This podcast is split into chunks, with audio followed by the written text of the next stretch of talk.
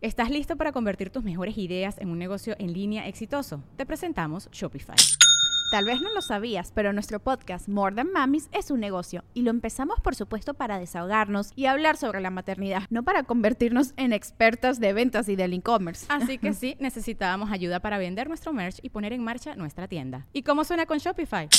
Llegó otra venta. Shopify es la plataforma de comercio que está revolucionando millones de negocios en todo el mundo. Ya seas un emprendedor desde tu casa o desde donde sea, Shopify es la única herramienta que necesitas para iniciar, administrar y hacer crecer tu negocio sin dificultades. Con Shopify puedo gestionar pedidos, envíos y pagos desde cualquier lugar, brindándote toda la información y estadísticas de tus ventas al detalle. Regístrate para un periodo de prueba con tan solo un dólar al mes en shopify.com barra sonoro, todo en minúsculas.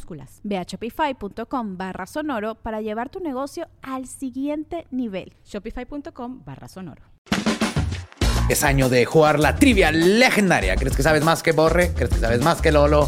Prueba, prueba, prueba tus habilidades con la nueva trivia, trivia, trivia legendaria de leyendas legendarias. Disponible en Amazon. Estás escuchando Leyendas Legendarias, parte de All Things Comedy Network. Y hoy es el episodio 70 después de El Desmuerto. Estuvo bien loco. Eso ya lo platicaremos al final del episodio. gracias. Muchísimas gracias. ¿Cómo, cómo están? Eh, yo sigo un poquito crudo. También. Estoy todavía... creo que todavía sigo en El Desmuerto. Cansado, ¿no? Como con... Apachurrado así. Sí. Y luego todavía me tuve que levantar a... Pues nos atrasamos una semana de guion. Entonces tuve que meterle turbo y seguir escribiendo para tener que grabar otro antes de este. Vale la pena, vale la pena absolutamente todo, no me quejo de nada. Sí, estuvo vergas. Bien chido, güey. Creo que todo valió la pena por la historia de Ana Julia, que apenas se dio cuenta porque se llama Desmuerto. Ah, sí, estuvo bellísimo. Los que no lo vieron, se enteró que Desmuerto es no muerto, o sea, vivo, en vivo. Sí. Y este, muchas gracias a todos los que vieron. Ahorita ya más al rato platicamos de unas cosillas que quedaron ahí al aire, pero este también les queremos recordar que eh, si no lo pudieron ver el día que salió al aire, eh, ya está disponible para eh, YouTube y Patreon en contenido exclusivo para el nivel Apóstol de Pukianchis en adelante. Entonces ahí va a estar ya para siempre. Si lo quieren checar, ahí está. Y también este eh, se estrenó mercancía durante el desmuerto, entonces vayan a checar ahí. Ya hay tarros. Nuestros nuevos proveedores, bueno, nuestros nuevos productos de nuestros proveedores de Dricker que tienen ya tarros legendarios bien chingones. Eh, nuevos diseños de este Pizzatánico con diseño del desmuerto. No sé si va a seguir disponible todavía, pero. Sí, en edición especial, no sé qué tanto. No sé hasta cuándo va a estar disponible, pero igual a lo mejor si mandan mensaje y preguntan, les dicen. No pierde nada. Sí, y este también los de los de Chunchos tenían este pues están los diseños que eran más nuevos que ya el de reptilianos y el que viene el podcast, así que lo lees en el espejo. Ajá. Entonces todo lo de la mercancía lo pueden ir a checar a las páginas de los proveedores y encuentran esos links en leyendaslegendarias.com.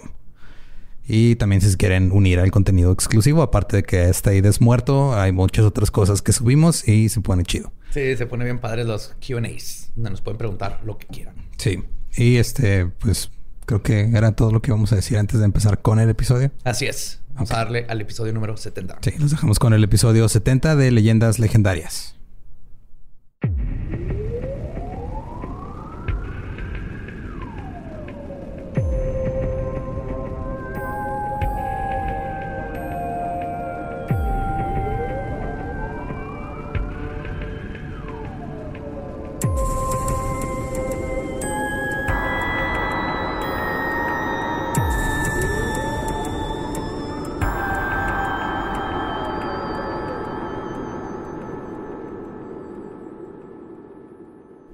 Bienvenidos a Leyendas Legendarias, el podcast en donde cada semana yo, José Antonio Badía, le contaré a Eduardo Espinosa y a Mario Capistrán casos de crimen real, fenómenos paranormales o eventos históricos tan peculiares, notorios y fantásticos que se ganaron el título de Leyendas Legendarias.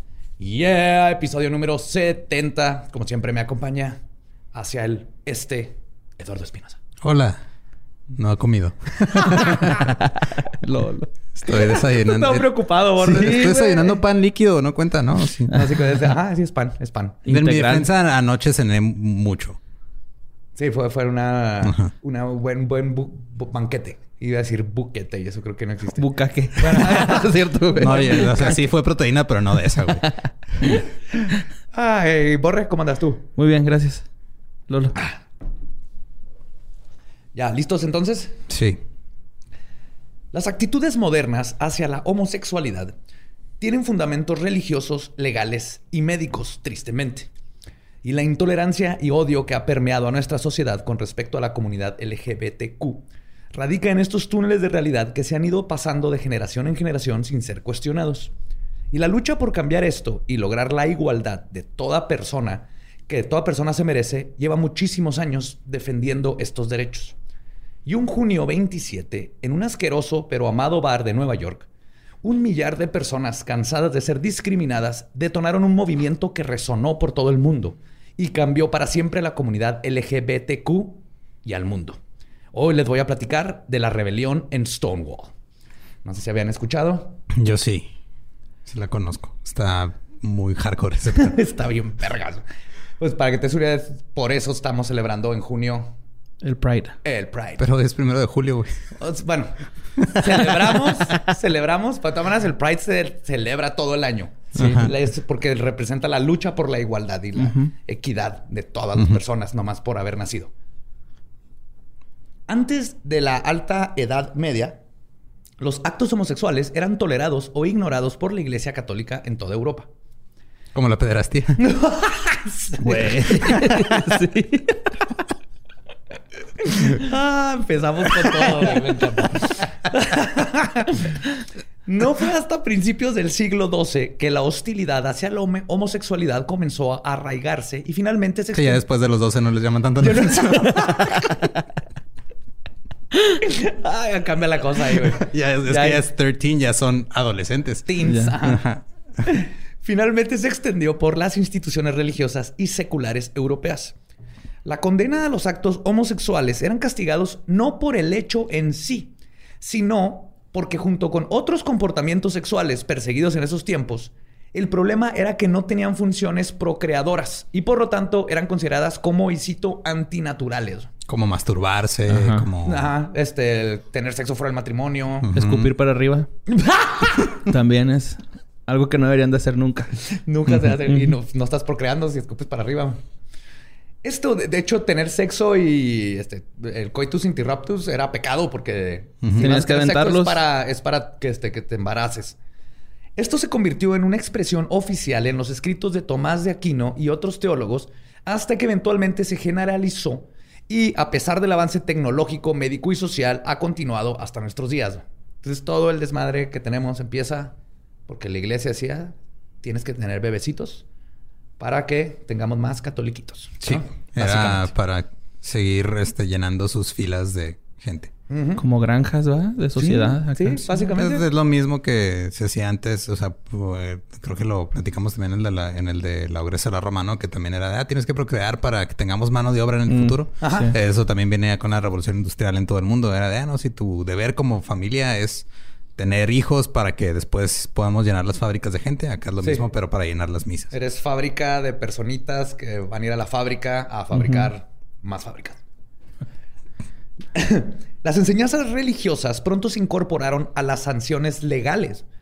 Muchas de las primeras colonias americanas, por ejemplo, Espérate, espérate, ¿me estás diciendo que la separación iglesia-estado es una ilusión? Pero Benito Juárez dijo, güey. ¿Sí? ¿No le hicieron caso? el respeto a la iglesia no tocándote a las 8 de la mañana en tu casa es la paz. ¿No? Algo así decía Benito. a las 6 de la mañana está mejor, ¿no? Hemos vivido una mentira. No, pero sí, este, perdón, que se vengan a enterar aquí en leyendas legendarias que no existe esa separación. Muchas de las primeras colonias americanas, por ejemplo, promulgaron severas sanciones penales por sodomía, un término general que abarcaba una amplia variedad de actos sexuales que no eran procreadores, que, incluía el comportamiento homosexual. Y era igual de mal visto que el sexo entre un hombre y una mujer que no estaban casados o que un esposo y su esposa tuvieran sexo con la mujer en la parte superior. Ok, o sea, la mujer no puede ir arriba porque... Un oral. Era de misionero, nada más. No, oral es súper pecado. Leí que era pecado porque la boca y el ano son partes digestivas, entonces no, no deben de ser sexuales. Ajá. Es como si conectaras una manguera con otra, ¿no? que nada más alcance, Dile eso Human centipede le dicen. Ajá. el cien pies humano. El cien pies sí, humano. pedo era, era, igual de mal. O sea, para ellos todavía no era así como que ser homosexual está mal, sino el que tenga sexo Oral. fuera de misionero y para tener hijos está mal. Cualquier otra cosa que no sea misionero y para tener hijos está mal. Y es Qué bueno que no vivimos en un mundo donde perrito no se podía, güey. Sí, La güey. neta, güey. En eso sí hemos avanzado Gracias, muchísimo. Por lo tanto, durante gran parte de la historia occidental, los pronunciamientos oficiales sobre los significados de los comportamientos entre personas del mismo sexo eran principalmente el dominio de las religiones, muchas de las cuales consideraban que la homosexualidad era moralmente mala. Sin embargo, a medida que la cultura occidental del siglo XIX cambió el poder de la autoridad religiosa a la secular, o sea, que se transformó en ideas, teorías y filosofías sin un componente espiritual, pero con muchas características similares a una religión, como su moral. Sea, básicamente es, ajá, no, no, el, el Estado está separado de la iglesia, pero seguimos todas las morales de la iglesia porque eso me inculcaron de chiquito y yo lo voy a poner porque el- yo hago las leyes, ¿no? Me quedo- Ah, los el- el- cosas de estas eran los comportamientos del mismo sexo, como otros pecados, recibieron un mayor escrutinio de la ley, la medicina, la psiquiatría, la sexología y el activismo de los derechos humanos. Estas personas seculares eventualmente permearon todos los aspectos de la sociedad y comenzaron a imponer su túnel de realidad y moral personal a todo. Y las categorías religiosas como posesión demoníaca, borrachera y sodomía se transformaron en las categorías científicas de locura, alcoholismo y homosexualidad. Entonces pasaron de seculares a seculeros. o la de seculeros. ¿Sí? Así de pelada, güey. Así nos, nos cambiaron, ¿no? Imagínate el confesionario en esos tiempos. Ayer lo hice así, ¿no? Acá. Todos los días es así un Kama Sutra, ¿no? Para el padre. Sí, Perdóname, padre, he pecado. Me la di acá. 69, ¿no? Acá. Sí, y le, le agarré la bubi derecha con la mano izquierda. No sé si eso es pecado. Y luego ella me agarró un testículo. Yo le dije que un dedillo en el culo, pero no quiso. Entonces, no sé si también sea pecado por lo- quererlo, ¿no? Acá. Me lo regresó. Descubrimos el, el culítoris. Ese, término me encantó. El culítoris. Jueguen con su culítoris. Para los finales de los 1800, la sociedad no tenía términos como homosexual o heterosexual, a pesar de que, como mencioné antes, las relaciones sexuales de ambos sexos estaban prohibidas. Pero la razón era porque eran consideradas un pecado, no como una expresión de la personalidad de un individuo, sino nomás era pecado, estaba mal visto por Dios porque era para no procrear. Ok. Sí, o sea, no, no, no era de que tú estuvieras, no es de que una persona no, no era homosexual, el acto era lo que estaba mal. Eso era lo que perseguían y lo que estaban en contra. Era locura. Ajá. Hasta que llegó el psicoanálisis. Para 1850, los sexólogos y los psicólogos comenzaron a estudiar el comportamiento sexual del ser humano, basándose en sus propias ideas de qué era un comportamiento normal de acuerdo a sus creencias religiosas y sociales. Pues se determinó que todo lo demás era anormal y por lo tanto un trastorno. Sí, pero el ano era normal. Estoy tratando de resumir toda la información en términos este, así Etimológicos, güey. Muy Sí. digeribles. Sí, Sí. empezamos con bucaque, Sí. llamamos en Seculeros y Anormal. anormal. sí. Anormales. anormal. Y es importante mencionar que absolutamente todos estos ólogos eran hombres, güey. Acuérdense de eso. No había qué una raro. sola mujer en esos tiempos. No había ólogas. Ajá, no había ólogas. Que no las dejaban, güey. Entonces también... Esto está increíble porque estaba viendo... Cuando estaba leyendo todo esto para dar el contexto, ¿no? De ver, decía... Los heterosexuales Los heterosexuales. Los heterosexuales tienen, un, tienen una pinche eh, obsesión que no entiendo con, lo- con los homosexuales, güey, que los atacaban. O sea, todo esto, ahorita vamos a ver lo que están haciendo. Es así que, güey, relájate. Porque no hablaban tanto de las lesbianas. Era porque se Era les antojaba, güey. sí, claro, su Ajá. problema les era daba envidia hombres, que se la pasaban más Que se la pasaban más chido, güey. No Ajá. entiendo, güey. Es así que relaja. Hay otras cosas de que preocuparte, como cólera, este, eh, trenes que explotaban. No, no, no. Estos vatos están así como que no, pero es que porque ese vato le está dando beso a otro vato. No, yo soy psicólogo y eso está mal y tengo que electrocutarlo hasta que se le quite. No mames. Ah, Sí, oh, era la terapia de shock. Sí, espérate, vamos a llegar a eso, güey. Después de un par de décadas, en 1870 se acuñó el término homosexual, que, considerado, que era considerado moralmente neutral, porque los científicos y no religiosos, perdón, por, ajá, este, pero a final de cuentas, como, como científicos lo consideraban un trastorno. Sí. O sea, no era el pedo de que, ah, no, o sea, no, no es porque religiosamente esté mal, es porque es un trastorno Sí. psicológico y Es que ahí- estás enfermo, Aquí era. está el fundamento científico para decirte que estás mal. Ajá, Que obviamente todo esto viene de una discriminación que ya trae él desde chiquito, de cómo lo criaron y ahora está aplicando eso. Yo decido que es anormal. Ahora, bueno, es como si yo como doctor decido que ah, parpadear más de 30 veces por minuto está mal. Y, y ahora le, y- y ahora le voy a encontrar la cura. Eso es básicamente lo que hicieron estos vatos. Sí, güey. Bien lagañoso, güey. Entonces, yo decidí que un hombre besando a otro hombre está mal. Ajá. Vamos a encontrar la cura. güey. Como cuando les decían también gays por este usar el pelo largo, güey, ¿no? En los 60s y 70s. Pues gay viene de feliz. Ah, sí. Gay significa... Ah, no sé. ajá, es- es Pero no el- les decían así como a los hippies que les decían, ah, es que tú te dejas el pelo Sí, largo. cortas el pelo gay. Ajá, sí. bueno, no sé si así. Sí. Y Cállese. Queer, queer era raro. O sea, algo extraño. Decías, eso está queer. Yo soy fan de Queer Eye. Me gusta un chingo y no sabía que de ahí venía. De ahí venía, ajá. O sea, gay y queer no eran, no eran palabras para referirte a, a la cultura LGBT. Eran palabras del léxico normal Que luego las aplicaron para tratar de describir. Así, ah, ese tipo está raro. Entonces decían queer. Ok. Ajá. Pero para explicar esta aversión surgió la idea de la inversión sexual.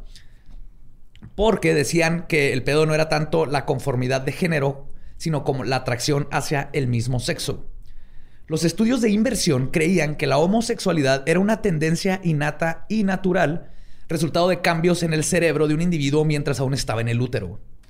Pensaban que estos cambios hacían que tanto el cerebro como el comportamiento de los, y cito, invertidos, se parecieran, se parecieran a los del sexo opuesto. Esta idea de que la homosexualidad era una desviación innata del desarrollo normal de género fue ampliamente aceptada. En otras palabras, es natural, pero está mal. ¿Sí? O Así sea, sí nacen, pero no deberían. Ajá. Ah, qué la Sí, sí, güey. Sí, güey, esta gente. O sea, qué, qué- qué pinche brinco de... Te digo, es como inventar que parpadear Ajá, sí. está mal. Por ejemplo, las mujeres que lucharon por el derecho al voto eran descritas como, y cito, invertidas hombrunas, cuyo deseo por los derechos masculinos era acompañado de necesidad de seducir a mujeres más jóvenes. ¿Qué pedo, güey? Sí, o o sea, el, mujer querer, que- ajá, el, el querer los mismos derechos que el hombre te hace machorra. Sí, ¿qué güeyes. pedo? Güey, invertidas No hombrunas. Ajá. Manish, les decían. Ajá. Ajá, ahora resulta, güey, y están mal. Es un trastorno que las hace no querer quedarse, este, sin opinar. No querer quedarse en su lugar, entre comillas. sí. Ajá, en el lugar que les asignamos. Sí, básicamente, En- que aparte, Sigmund Freud, por ejemplo, consideraba que la homosexualidad no era una enfermedad, solo era una variación de la función sexual, creada cuando hay un trastorno en la crianza normal de un niño y una niña. Y aunque su idea es progresista para sus tiempos, nunca fue adoptada en el occidente. Y aún así, Freud lo que decía era, eh, no se tiene que curar. no- si tu hijo es, es gay, no, no tiene nada de malo, pero sí es un trastorno que se, se puede evitar. ¿Sí me entiendes? No lo tomaban como así. Como la no, gastritis. o sea, no te va a matar, pero o sea, es un- Ajá. es- no está bien. Dele Puedes vivir con ello, pero ajá. Sí. Dele anoprazol y Pero cuando la gente comienza a imponer sus creencias sobre los demás, siempre va a haber gente que defienda las libertades individuales. Y en la historia moderna de la defensa de la homosexualidad se considera generalmente que comienza a mediados del siglo XIX, especialmente con el escritor, Karl Hein- Heinrich Ulrichs. Entrenado en Derecho, Teología e Historia, podría ser considerado uno de los primeros defensores de los derechos de los homosexuales escribió una serie de tratados políticos criticando las leyes alemanas que criminalizaban las relaciones entre hombres del mismo sexo. Él planteó la hipótesis de que algunos hombres nacieron con el espíritu de una mujer atrapados en sus cuerpos y que estos hombres constituían un tercer sexo que él denominó urna, mientras que las mujeres lesbianas las denominaba urningin. urna y urningin. No, hombre, se mató va, poniendo esos nombres. El, el espíritu de un hombre atrapado en el cuerpo de una mujer. Al mismo tiempo, el doctor y sexólogo Magnus Hirschfeld fundaría en octubre de 1896 en Alemania lo que se considera el primer grupo de activismo por los derechos de las minorías sexuales, conocido como The Scientific Humanitarian Committee, o el Comité eh, Científico Humanitario. Ajá. ¿Era el LGBT de esos tiempos, por así decirlo? Sí, pero ahorita nos vamos a dar cuenta, antes, ahorita que lleguemos a, a la ya más modernos grupos, no, a- en estos tiempos ni siquiera se decía homosexual. El primer término, Fue urna. Le- ellos empezaban a decir hom- homophile, homofilio. Ok. Para- Homófilo. Homófilo, ajá, para, para contrarrestar, porque luego los psicólogos empezaron a decir homosexual como un trastorno. Ok. Entonces ellos no querían decir homosexual porque están diciendo eh, que está mal. Que es un trastorno. Ajá, entonces lo cambiaron, estuvo cambiando, pero las primeras asociaciones no usaban ninguna de estas palabras porque se trataba nomás de humanos, ¿no? O sea, no es de separarse, es nomás, somos un- una comunidad que queremos los mismos derechos. Entonces ya después vamos a ver cómo llegamos a, a las comunidades que Los conocemos ahorita. mismos derechos, ¿cómo se les ocurre? ¿De verdad? Es que, güey, siempre que te, te pones a pensar exactamente qué es lo que están exigiendo, es están exigiendo que los traten como los traten personas bien. y ya. Y ya. Ajá. Y no puedo creer que tenemos tiempo y seguimos con las mismas de todo, Las güey. mismas mamadas, güey. Sí, las mismas más para todo. O sea, siempre la humanidad encuentra a quien joder, güey. Siempre, güey. Güey, ahorita que decías que los, los, los- Bueno, no sé si lo dijiste así como tal, que los golpeaban, ¿no? Algo así, como que los cazaban o no sé. ¿Sí lo dijiste así, no? ¿O fue mi...? Sí, sí lo, los encarcelación. Güey, me- así me sentí como en Rusia, ¿no? Acá, ¿qué pedo, güey? O sea... y eso está pasando en Rusia. Eso pasa en. Rusia, sí, por eso te Ahorita. digo, bueno, me sentí como si hubiera ido alguna vez en mi perra. Pero sí, güey, este. Sí, está es- cabrón, güey, que todavía. Y es que es lo que por eso quería dar el contexto antes de llegar a Stonewall, porque dices, no ha cambiado nada. Bueno, no, sí ha cambiado un chingo. Pero, sigue habiendo estas tiempo. actitudes Ajá. del medioevo, todavía las ves así con gente ahorita en el día al día, ¿no? Pero gracias a que la psicología estaba en su auge y sus estudios eran tomados como ciertos, sin tomar en cuenta la parcialidad de sus practicantes, la idea de que la homosexualidad era una enfermedad estaba ya fuertemente arraigada en el psique de la sociedad, las instituciones y la ley. Y no ayudó que en 1952 la Sociedad de Psiquiatría Americana publicó el primer volumen del Statistical Manual of Mental Disorder, el DSM-1. Sí, que es el... Ah, odio ese pinche libro. es que es donde deciden qué es, qué es trastorno y qué no. Y luego lo van cambiando y de repente, ups, sí, siempre ya no es trastorno. Ay, ay, ay. Sí. Ya no es enfermedad mental ser homosexual, pero Ajá. irle a la América, quién sabe. Y ahí también la- la- el- qué tratamientos te dan. Y entonces está influenciado por las farmacéuticas que te dicen para tal cosa tienes que darle esta medicina. Ujú. Pero es un desmadre el DSM. Entonces, los que estudian psicología, aguas con el DSM.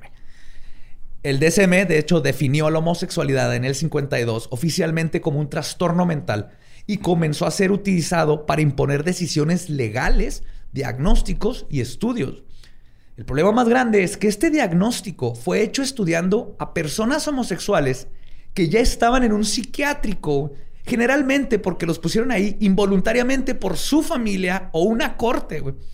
Y determinaron que el problema de que estaban en el psiquiátrico radicaba en que eran homosexuales. ¿Sí me entiendes? O sea, tú estás ahí porque te metieron y entonces, ah, está en un manicomio porque es homosexual, es- tiene un trastorno. Ajá. Y dicha homosexualidad provenía de una madre dominante o de padres débiles o ausentes, tipo asesino en serio.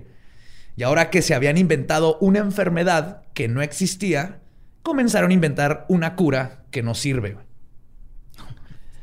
sí, sí. Te digo, todo con estos túneles así de... Sí, investigué estas 20 personas, son homosexuales y ¿cómo sabes que están mal? Porque están en el manicomio. Y lo Pero los es que- pusieron allá a la fuerza, pues están en el manicomio. Y lo peor es que todavía hay gente, güey, que trata así a sus hijos, güey, ¿no? O sea... Sí. Sí, todavía hay lugares donde las terapias de conversión siguen siendo Ah, legales. güey, ¿qué pedo con eso, güey? O sea, los eso, confundes más. culero. No sé, güey, acá. ¿qué La única mano? terapia de conversión que debería existir es la en la que te enseñan a ser transformer, güey. Así, o sea, que, que lleves tu carro y enseñar a tu carro a convertirse ¡Ah, en un robot. Estaría en vergas. Y nada más porque el carro es un objeto inanimado que no puede decir que no. Sí, eso sí se puede. Pues los tratamientos más comunes para la, los, la gente homosexual era la Déjalo, tú castración. déjalo pasar, güey. Déjalo, no pasa nada. Yo viéndolo, los... dijo tratamientos, güey. ¿no? tú déjalo, güey, ya, o sea. Ah, No sí, te- es cuando te ponen a lavar los trastes para que se te quite lo gay. Tratamientos. Tratamientos. Los tratamientos más comunes eran la castración. No mames. Sí, güey. Terapia con estrógenos. Asesoramiento religioso, güey. Esa era, te- Ah, esa era algo más psicológico, güey. Ah, sí, güey. Te, te Sí, sí. eché agua bendita en la cara y, y 10 aves marinas. Sí, échame más. Ya me gustan las boobies, mamá. Sí, sí pendejo. He visto las chichis de María. yes. Y me gustaron, mamá. Vámonos. Estoy curado. ¡Morenaza! La verga, güey. O sea, que te imaginas así que... ¿Qué haría alguien religioso en, en ese contexto, güey? Así, mira, pues sí, está diciendo que se le curó... O sea, la blasfemia le curó la homosexualidad. entonces no sé cómo sentirme al respecto. O sea, Ya, confundan esos religiosos. También estaba la terapia electroconvulsiva y la lobotomía transorbital. eh, era cuando te metían un picayelo por el ojo. Eh, sí, básicamente en donde Ah, un doctor... Un doctor... No, es por abajo. Ahí les va... O Un como doctor, egipcios. a veces un cirujano, raramente, rara vez era cirujano, te apuñalaba el lóbulo frontal con un picayelo que metió por tu ojo, por arriba del ojo, ¿haz de cuenta? O sea, abajo el párpado, arriba del Así. ojo y te perforan el hueso que está atrás del ojo. O te cortaban fibras nerviosas directo del cerebro usando un alambre y tratando a tu cerebro como un melón. Sí. Es que la transorbital es- entra por el ojo, antes de la transorbital te abrían un pedazo de cerebro. Y te extraían un con cachito un de cerebro, alambre, ¿no? así como con, con un melón que le quitas bolitas, te quitaban pedazos, 10, 12 pedazos, no importa. güey. Sí, de hecho hay... Por este, ser homosexual. Nunca sirvió para absolutamente ni madres. Es que en sí la, la lobotomía no nada más era por ser homosexual, era... Sí, la practicaban la para practicaban para, todo, güey. O sea, de hecho, también llegaban con las... Si las mujeres llegaba el esposo y decía, es que mi mujer, este... Es muy respondona, ah, lobotomía, vente para acá. Sí, y así le hacían. De hecho, había un doctor que ya después lo trataré en el Dolop de eh, la historia de un güey que era famoso por hacer lobotomías. Y el güey llegaba así. Walter su- Freeman. Simón. Llegaba en su camioncito y luego así se reunía la gente alrededor de él. a veces se hacía una, o sea, dos lobotomías al mismo tiempo, así con un picayero en cada mano, así, o sea, como si estuviera dando show el güey. El güey no era cirujano, güey. El picayelo lo sacó de su casa, mamón. Sí, ya quiero ver ese tema porque lo leyendo de él. güey. Eso está cabrón. Puta madre, güey. Pues de hecho, el psiquiatra Walter Freeman personalmente hizo aproximadamente 5000 lobotomías de las 50000 que fueron practicadas en los Estados Unidos. Y de esas 50,000, el 40% güey, fueron hechas en personas homosexuales. O sea, 40%. Nomás para que te des una idea, la lobotomía le llamaban la extracción del alma. Porque una vez que te hacen la lobotomía, la gente perdía toda. Ajá, se quedan acá lentos, Sí, no, babean hacías- y no, así. no vas al trabajo, no haces nada. Si no te dicen, este, ve al trabajo, ve al baño, no van. La gente se queda. Sí, ya, ya no está, este. Pensando por sí rezongando o- mismo. Es horrible, güey. Y quiere decir que cual- casi la mitad fue nomás por ser homosexual, nomás por gustarte una persona de otro No sexo. mames. Las- les quitaron el alma. güey. Otra de las técnicas era la terapia de aversión o acondicionamiento aversivo con electroshock, que consistía en básicamente enseñar imágenes, algunas de ellas eróticas, y si el paciente mostraba excitación, se le aplicaba una descarga eléctrica comúnmente directo en los, Sí, en los genitales. naranja mecánica, güey. igualito a la naranja mecánica, güey. Mames. Igualito. Esta terapia se hizo tan popular que comenzaron a vender kits caseros de, y cito, aparatos de modificación del comportamiento, que consistía en un carrusel de diapositivas y una máquina que daba toques. Yo lo- creo que la, la mitad de los que se vendieron no, no, no lo usaron para eso, güey. Lo usaron como juguete. Sí, güey, a huevo. Yeah. Me voy a bañar. ¿A dónde vas con ese carrusel?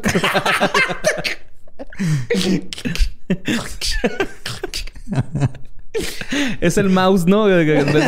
Con la mano izquierda es. Sí, con la mano izquierda y los que entendieron eso, qué chingón. La compañía Farrell, Farrell Instruments, tenía en su manual que su aparato podía, y cito, reforzar la preferencia sexual, descondicionar a pederastas y descondicionar a mujeres frígidas. Puta O sea, esta cosa, güey, que pongan todo junto, pero para que se den una idea de la mentalidad de esos tiempos. Su catálogo presumía... Sí, tu mamá no... Digo, tu mamá. Tu, wow, no me fue otro pedo así. de Tu, tu esposa. O sea... es Ajá. que, eh, tu esposa no quiere coger contigo y- o quiere coger con otra mujer. Ajá, dale, esta máquina es para ti. resuelve todo por solo 79.99. Su catálogo presumía fervientemente que, y cito, el acondicionamiento aversivo ha demostrado ser una ayuda efectiva en el tratamiento de abusadores de niños, travestis, exhibicionistas, alcohólicos, ladrones de tiendas y otras personas con problemas similares. Así. Ok. También se le daban drogas a lo- eh, que los hacía vomitar.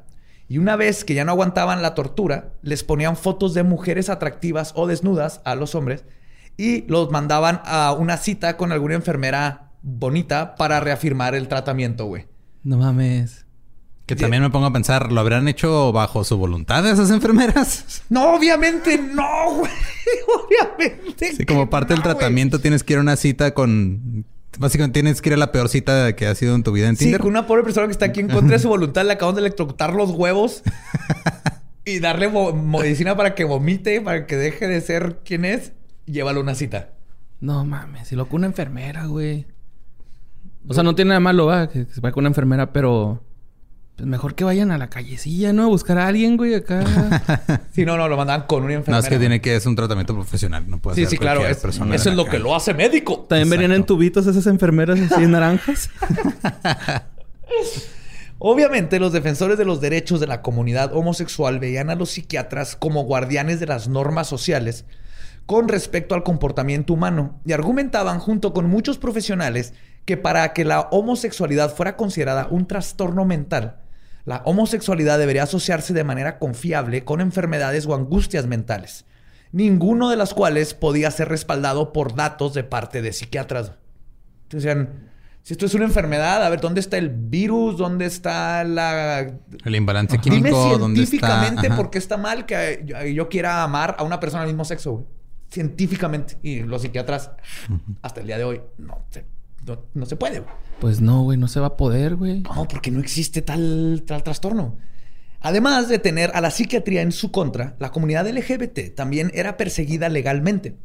En 1912, después del ahora conocido como el escándalo de Portland, donde arrestaron a un joven de 19 años de nombre Benjamin Trout por robar algo en una tienda y después ser interrogado, o sea, torturado, confesó de toda una red de sexualidad, sexualidad homosexual que existía en la ciudad, principalmente en el YMCA. ¿No? ¿Nadie Pero esa ahí? es la, es la canción más heterosexual que se ha escrito en la vida. Sí, güey. Están bien fuertes los güeyes que están ahí. Sí, son hombres Son el fuertes. Bombero, Vaquero. vaquero, apache. Ajá. Sí, hay un apache, ¿verdad? Sí, sí, un marinero. Y, y como un mecánico también, ¿no? Bueno, así como un minero. Eh, Es un marinero, ¿no? No sé. pero- También está un este, programador de computadoras. ¿Sí? No, obviamente que no. Estaría chido, ¿no? Acá lentes, güey. Sí, con sus tirantitos. El estado de Oregon reaccionó a esto con una enmienda en sus leyes para que, y cito, cualquier acto o práctica de sexualidad perversa fuera considerada delito grave junto a la sodomía con una sentencia de 15 años de cárcel. Y en caso de que una persona fuera, y cito, un pervertido sexual o degenerado moral, el Estado te esterilizaba, güey. ¿Sí sabían que hay ahorita lugares donde la sodomía todavía es ilegal, pero la zoofilia no? No mames. Sí, güey. Güey, todavía en Estados Unidos hay lugares donde... Y en México creo que la sodomía es un crimen, ¿no? En Estados Unidos estoy seguro, en México no. ¿La estoy sofilia es ilegal, güey? ¿En, en algunas partes? En algunas, no, en algunas partes, o sea, la zoofilia es legal y la sodomía es ilegal. Por eso, güey. Porque es legal esa madre, güey. O Pues no es que sea legal, más bien no es o ilegal. O- Verga, güey. Pues porque hay gente que... Porque les Ajá. interesa más su pinche mentalidad de... No, eso estaba contra Dios. Pero nadie pensó en los perritos, güey. Porque así de mal están. Así, así de obsesionados están con cosas que no les incumbe, güey. Que no pensaron en... Y si nos preocupamos por gente que está abusando de perritos en lugar de gente que nomás está haciendo... Este, hasta amando y... Ajá. Consensualmente. Ajá. Así, así en... Bienvenido a la sociedad, Borre. Lo siento mucho. Qué decepcionante, güey. no, Muy, güey. Muy. Entonces ahí lo decían, te podían esterilizar legalmente, güey. El Estado se te agarraba. Este, cualquier acto que ellos consideraban moralmente despreciable, castración. Aquí en México se dio el famoso baile de los 41, donde una redada policial irrumpió en una fiesta donde habían 42 hombres, 21 vestidos de mujer y 21 de, hom- de hombres organizada en la Ciudad de México por el yerno del entonces presidente Porfirio Díaz, Ignacio de la Torre y Mier. Mier. Y que incluía, entre otras cosas, y cito, la rifa del Pepito, o el efebo. Es decir, un concurso donde el premio sería estar con un trabajador sexual. Mm, ok. Te ganabas tu stripper, güey, al final de la noche. Pero no importaba si eras homosexual o no, ¿verdad? Sí, no, estaban tirando pari Eh. chida.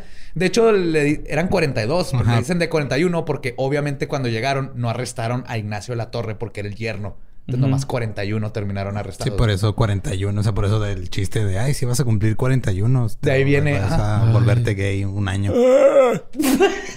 No, así, Sí, Una reacción, sí.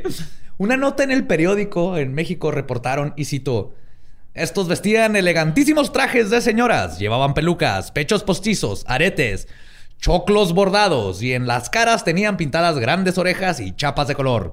Al saberse la noticia en los bulevares se han dado toda clase de comentarios y se censuras la conducta de dichos individuos. No damos a nuestros lectores más detalles por ser de sumo grado asqueroso.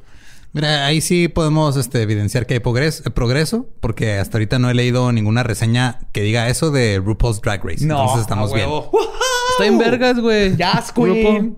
Jazz Claro. Queen está en vergas, güey. Entonces ya, o sea, hay, hay algo de progreso ha habido. No, ha habido mucho progreso, güey, mucho. Que hace poquito le pregunté a mi esposa, pero ha güey.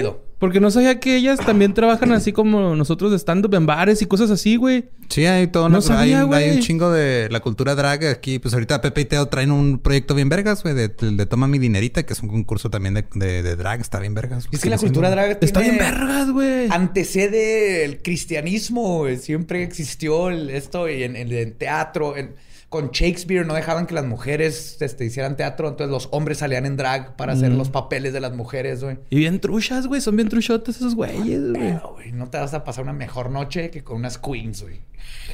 ¿Sabes qué es lo que no me gusta esas paris, güey? Que bailan un chingo y yo no sé bailar, güey. es eso, güey. Lo único que me caga. Pero el, el desmadre que traen, güey, está bien verga, güey. Bello, bello, güey. Bien chingón. Ah, pues el antecedente del baile de los 41 permitió en lo sucesivo que se hicieran redadas continuas, chantaques policíacos, torturas, palizas, envíos a la cárcel y al penal de las Islas Marías, mi amor. Te mandaban a las Islas Marías por ser homosexual. No con la simple mención de ataque a la moral y las buenas costumbres. Con anuencia y tolerancia social debido a que los prejuicios de la homofobia estaban permeadas en todos los aspectos de la sociedad mexicana. Sí, es que después que es de lo una- que seguimos batallando Es que también después de una fiesta de esas sí terminas bien permeado, güey. En 1916, el ejército de los Estados Unidos introdujo el Blue Discharge, también conocido como el Blue Ticket. Fue inventado por el ejército para poder dar de baja a los soldados homosexuales.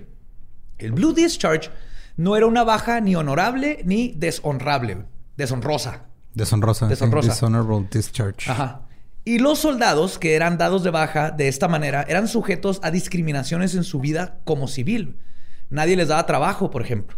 Y les recuerdo que esto sucedió justo cuando estaban peleando la Primera Guerra Mundial. Mm. Le tenían más miedo moral a que hubiera un soldado homosexual a ganar la pinche guerra mundial, güey. As- Así de... Sí, es que van a ver los casquitos así con el fierro parado y también a ellos se les va a parar el fierro. Entonces no podemos tener eso en el campo de batalla.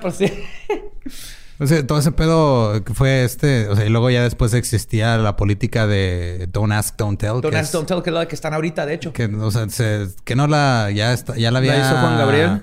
El, lo que se ve no se pregunta. Lo que se ve no se pregunta. Entonces, no, pero que no, Obama fue el que la quitó y luego Trump llegó y prohibió que hubiera soldados trans.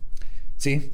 Sí, eso hizo. Más o menos, ¿no? Creo que... ajá. No, es que no me acuerdo si sí al sí, final pero básicamente sí. lo que hicieron los gringos fue Don't ask, don't tell es seguimos teniendo problemas con esto, pero no vamos a hacerla de pedo. Sí, es mientras tú no te declares gay abiertamente, no te vamos a hacer Ajá. nada.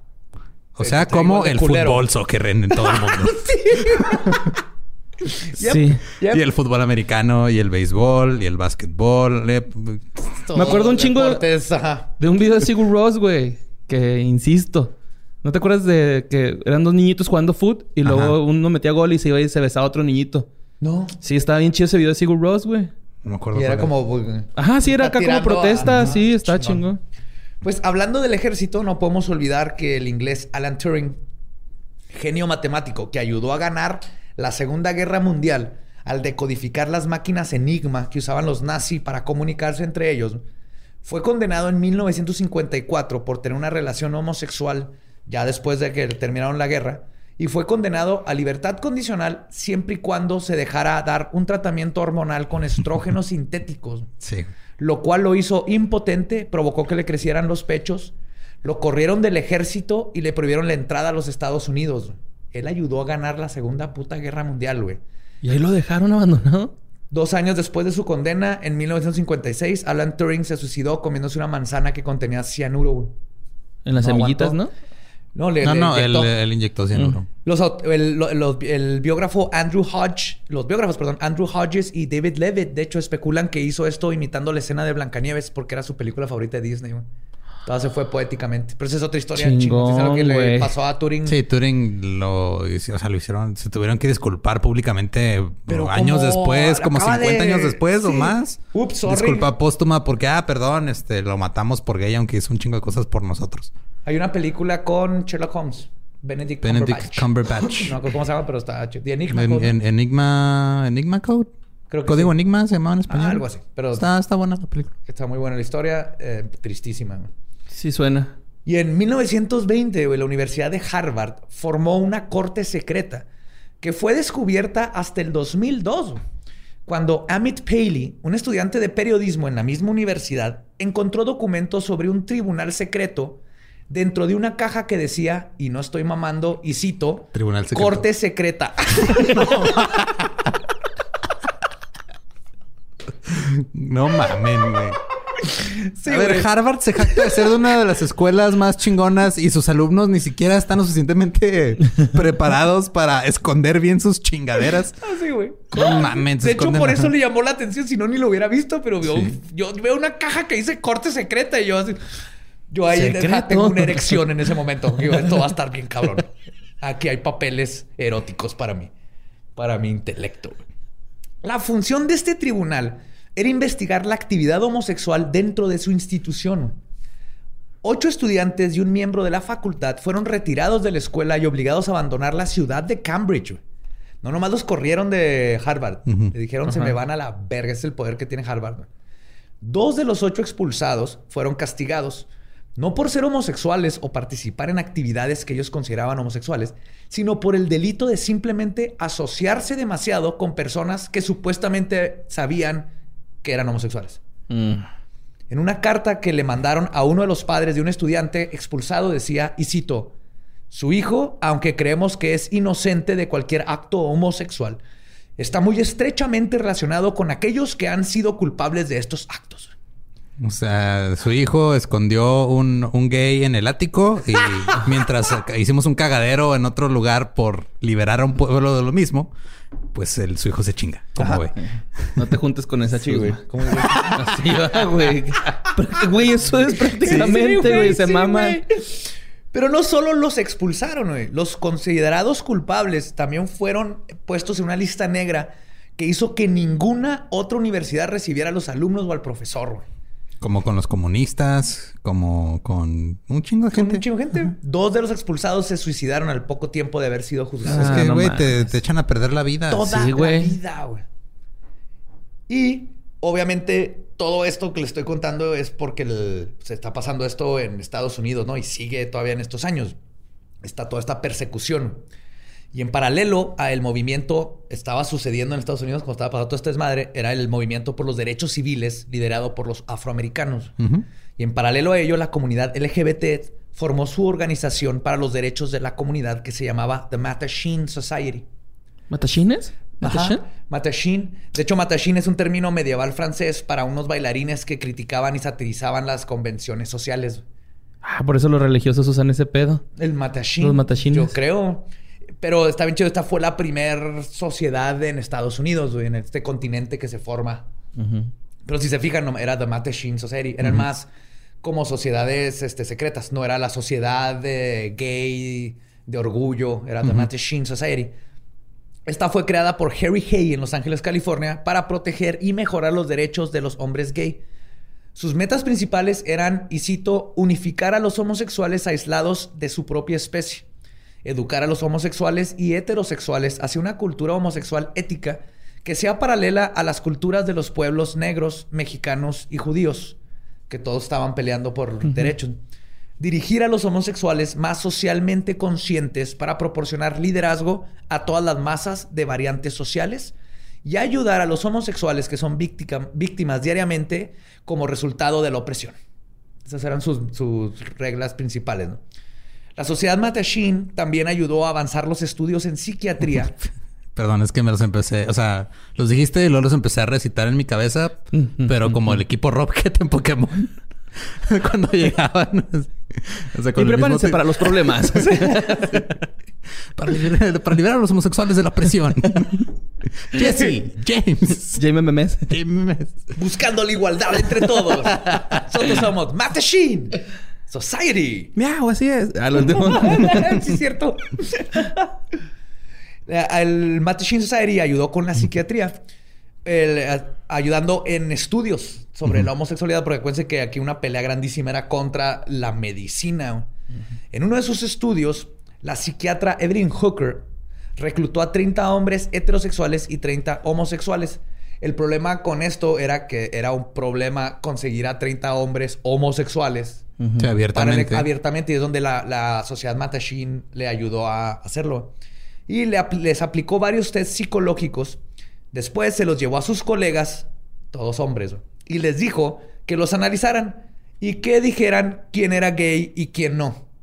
Todos fracasaron. Ah, ya huevo, qué bueno. un Váyanse a la doctor, verga. güey. Un doctor incluso pidió otra oportunidad porque él dijo, no, a huevo que se note el trastorno en los exámenes. Volvió a hacer exámenes Y la volvió a fracasó cagar. de nuevo, güey. Ajá. Y cuando comprobó eso, esta Mm, Hooker. Hooker, de todas maneras le valió madre a todos los pinches vatos psicólogos. No, algo, algo cagaste en tus Ay, no. exámenes. Sí, es que eres mujer, vale verga, perdón. Las mujeres no. Estás afectando los estudios. Estás afectando los estudios. Puta con tus madre, güey. pestañas. O alteraron el resultado. Cinco años después del Mattachine Society, se formaría en San Francisco The Daughters of Bilitis. Ok. Eh, Bilitis viene de, de una historia que se llama Las canciones de la Bilitis del poeta Pierre Louis en la obra de 1894, que habla de la isla de Lesbos y Safos y todo eso.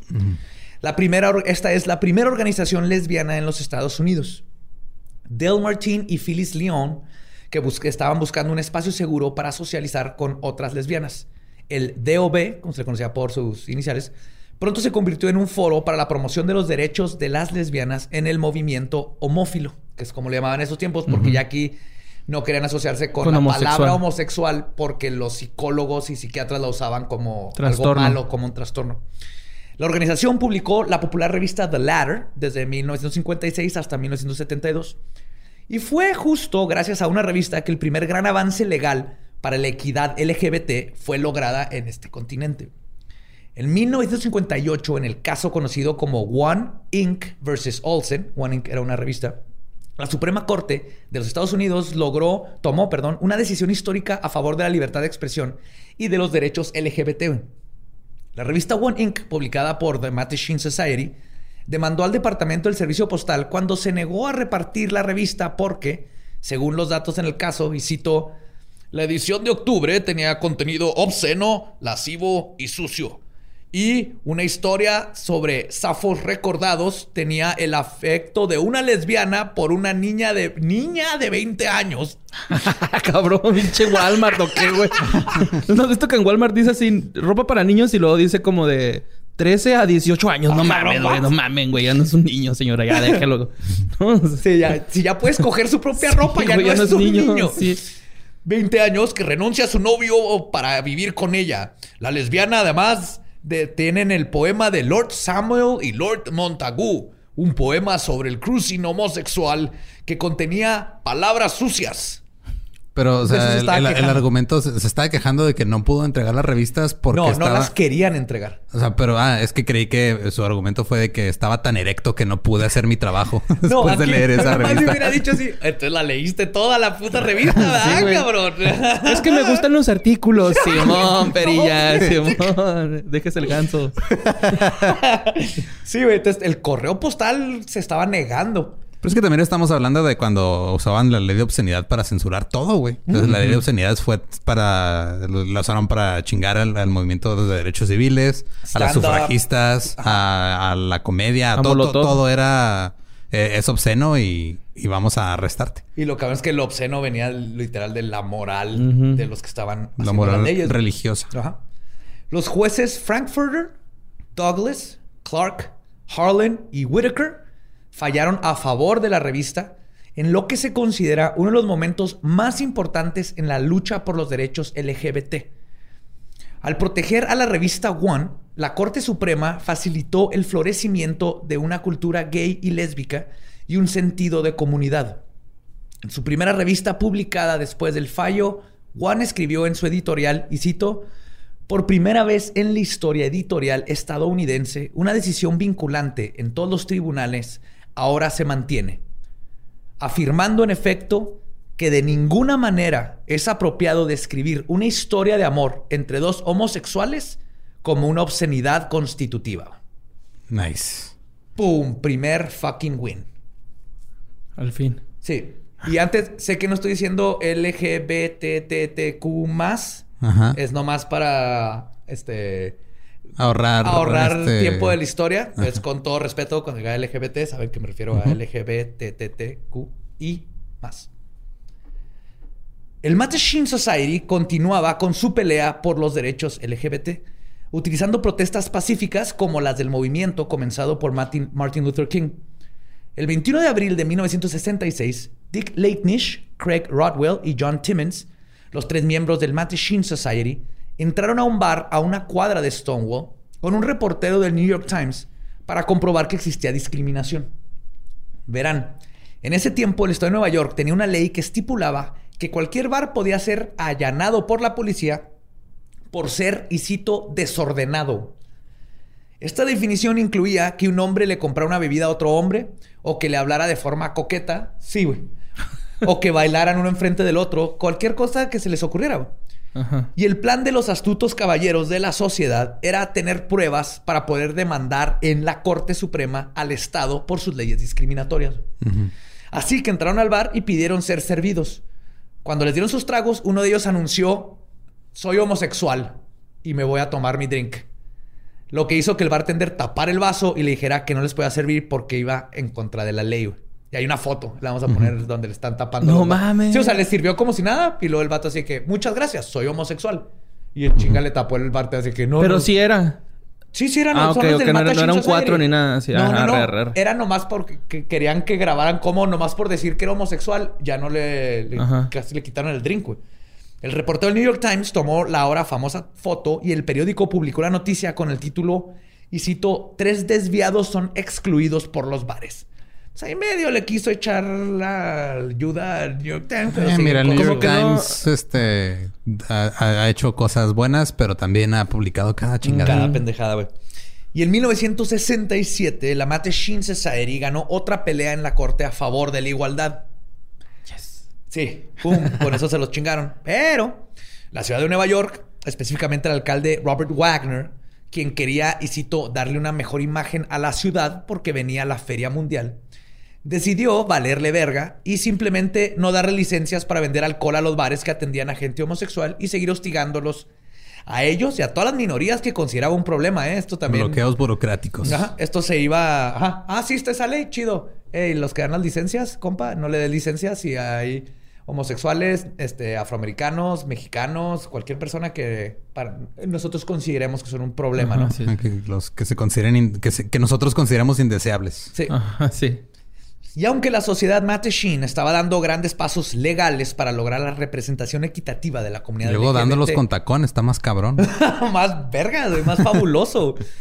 El- legalmente, el movimiento como tal no había agarrado tracción hasta que llegaron las queens. Mm. Como es común, sí, güey. Esto se va a poner wow.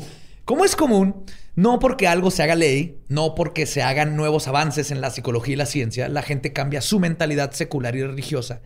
Y la discriminación del día a día seguía siendo algo que la comunidad LGBT sufría día a día.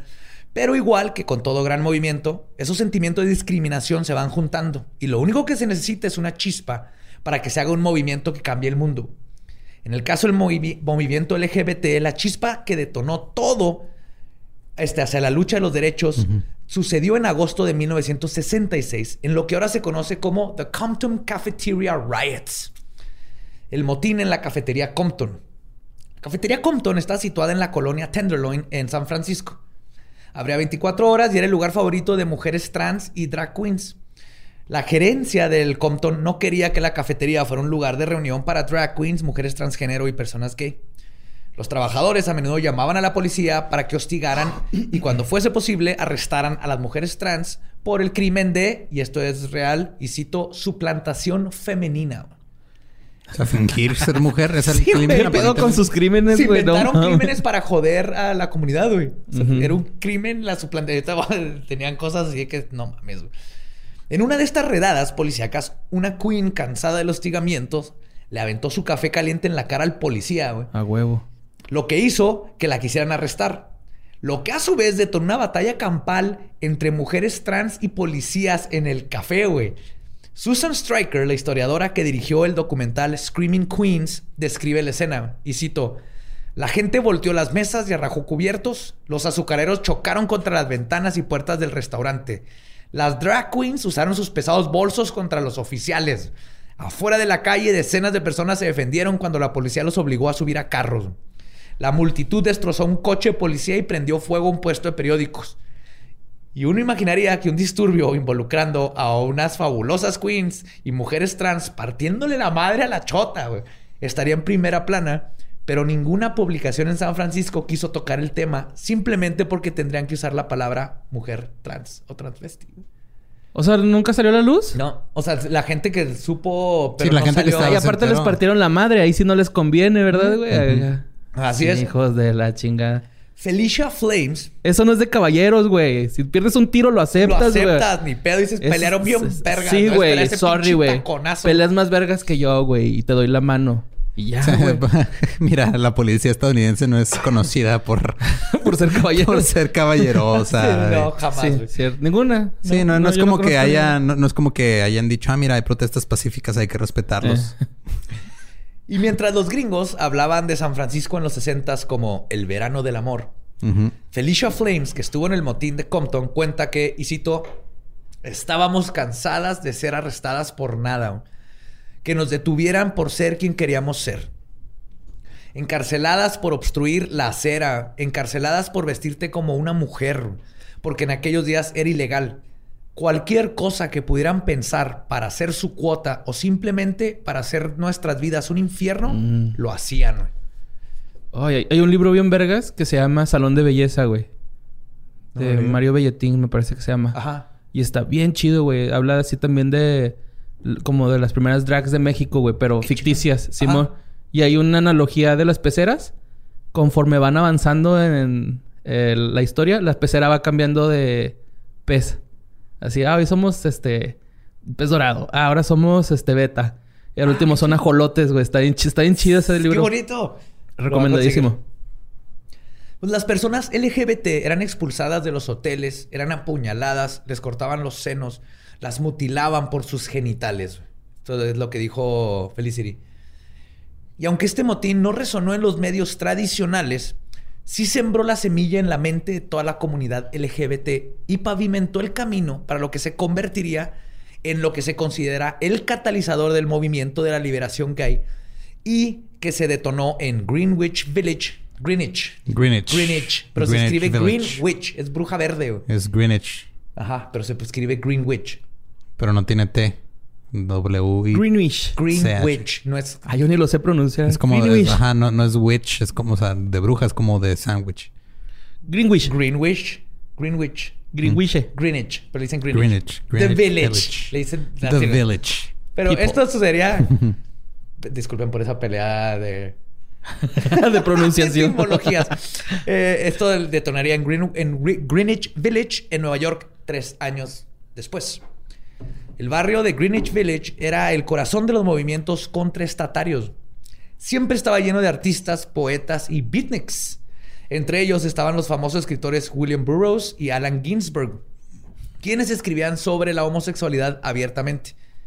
En este barrio estaba el bar Stonewall Inn, que es descrito como un lugar asqueroso con, y cito, bebidas diluidas y adulteradas, donde lavaban los vasos en la tina, los baños estaban tapados, no tenían agua, y además eh, recuerdan que la ciudad de Nueva York no estaba dando permisos a bares que servían a personas gays.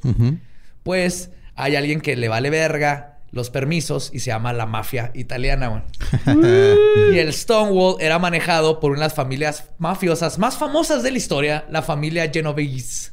Y nice. Ajá. Los Genovese. Sí, güey. O sea, que la, Piblo. que, la mafia esté de tu lado antes que la autoridad. Sí, güey. Ahí te... la- Esto de la policía tiene que ser así. ¿Somos los malos? Sí. Sí. O sea, los Genovese tienen un bar que esté gay así abiertamente, no hay pedo, no discriminamos. Obviamente tiene que ver la lana, pero al mismo tiempo hay gente que es tan culera que ni eso le importa. Lo- la mafia estaba en un mejor lugar históricamente que la policía, mamón. Y, y hasta entendían más, güey. No eran más humanos, güey. La mafia, güey. Acá que... Ah, sí, claro, cuando te mataban. No, no, pues es que, es que si la cagas, güey, o sea, pues ahí no hay de que, ay, no, si te la perdono, no, te, la- No, si te pasas de verga, güey, ¿no? O sea, Sí. estaba chida, güey, acá. Yo veo las, bueno, yo veo las movies, no, no sé cómo Sí, güey, las películas. la por las movies, ajá. Sí, en las películas ajá. se ve bien chido, güey, que no te pases de verga y te irá bien. Y les iba bien, ¿no? Les iba bien. Se pasaban de verga y les iba mal. ¿Qué pasa de verga? Hacemos parmesano. A tu cara. Tuta tu cara, parmesano. ¡Pepperoni! Oh, dámela.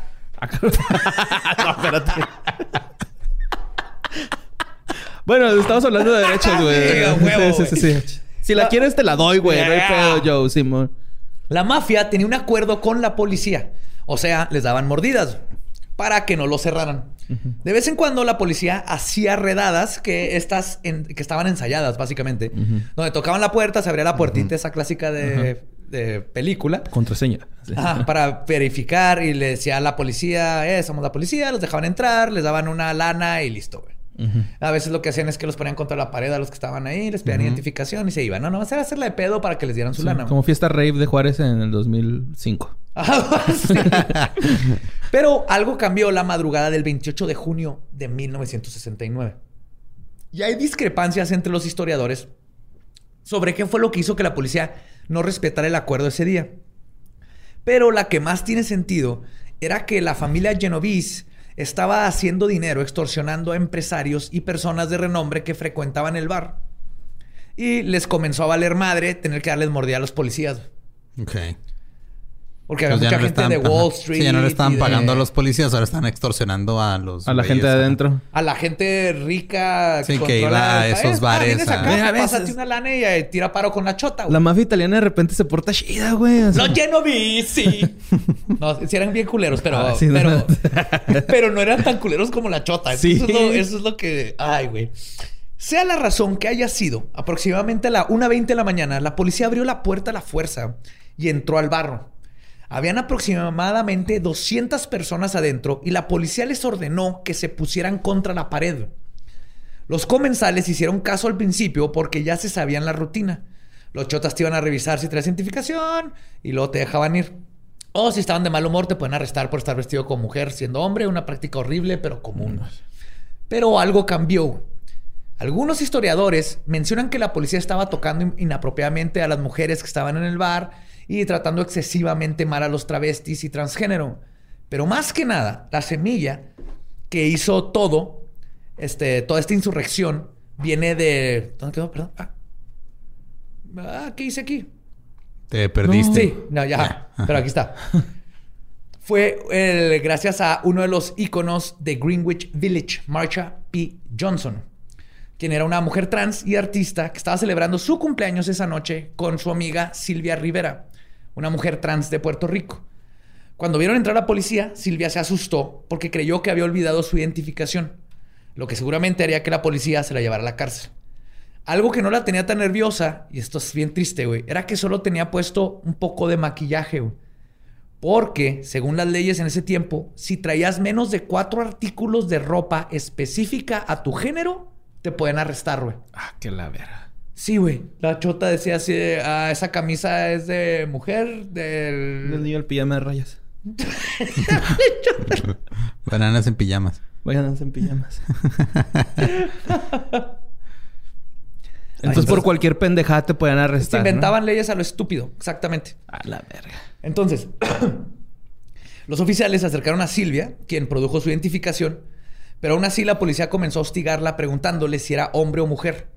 Y ahí es donde Marsha, que es una gran activista, güey, de hecho la mataron y nadie investigó. Oh, Está bien triste la historia, pero hizo un movimiento impresionante, güey. Marsha se hartó y tuvo que ser detenida por un amigo para que no le partiera la madre al oficial. Y aquí es donde en muchos documentales y libros se habla de que alguien arrojó un ladrillo, güey. No sé si han visto, es el famoso ladrillo, güey, que pff, comenzó esto. No es cierto, no existe tal ladrillo. Así no es como empezó. Ajá. Es como ahora en las protestas pacíficas que llegaban los policías encubiertos a sembrar ladrillos Eh. para tratar de provocar a los, a los protestantes. Sí, no, acá no, no empezó con un ladrillo, güey. De hecho, empezó con algo más chingón, güey, y más épico. La Un cadenera. Un stiletto. Sí. Casi, güey. No, está bien, pero la cadenera del Stonewall era una lesbiana mulata de nombre Stormy Delivery, Ok. Quien además era guardaespaldas, guardaespaldas, cantante y drag king.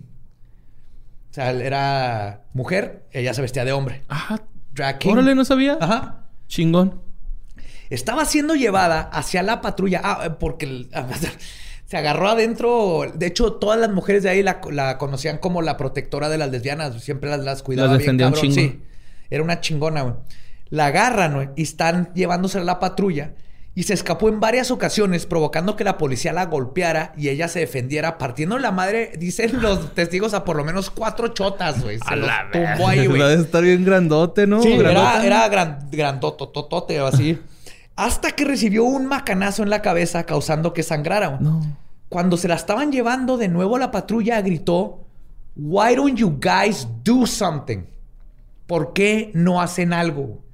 Y esas son las palabras que la multitud hiciera que se prendieran. Mecha. Y decidieron que, no que iban a hacer algo al respecto, güey. Es- esas son las palabras. Se dice que Marsha fue la Entonces, primera. Esa fue, la, esa fue la chispa adecuada que hizo todo arder. Me caga esa canción, güey. Me caga, pero desde que dijiste la, chispa... adecuada. Ese güey se transió como 20 mil poemas de todo mundo y ya lo están demandando. Y ya Ah, ¿en no serio? quiere tocar porque ya no puede salir de gira el señor. Entonces, no, qué hueva. Sí, No, os digo nada. Con, honestamente, me vale madre lo que haga él. No me gusta su canción, pero desde que dijiste que algo de una chispa hace como 20 minutos, tengo esa A chingadera mí sí no atorada. me gusta. Ah. Y aquí se dice que Marsha fue la primera que lanzó un vaso de shot a la policía, güey, cuando hicieron las palabras, incitando que todos los de adentro se rebelaran, güey. En lo que ahora se conoce como, y cito, The Shot Glass Heard Around the World, güey.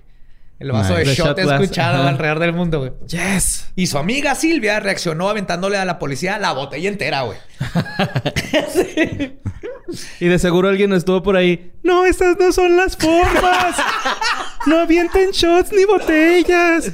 Mañana van a tener que limpiar las personas afectadas. Es que ¿por qué traes más de me- menos de cuatro artículos de ropa de tu propio género? ¿Por qué queman cosas? No, porque rayan el mono.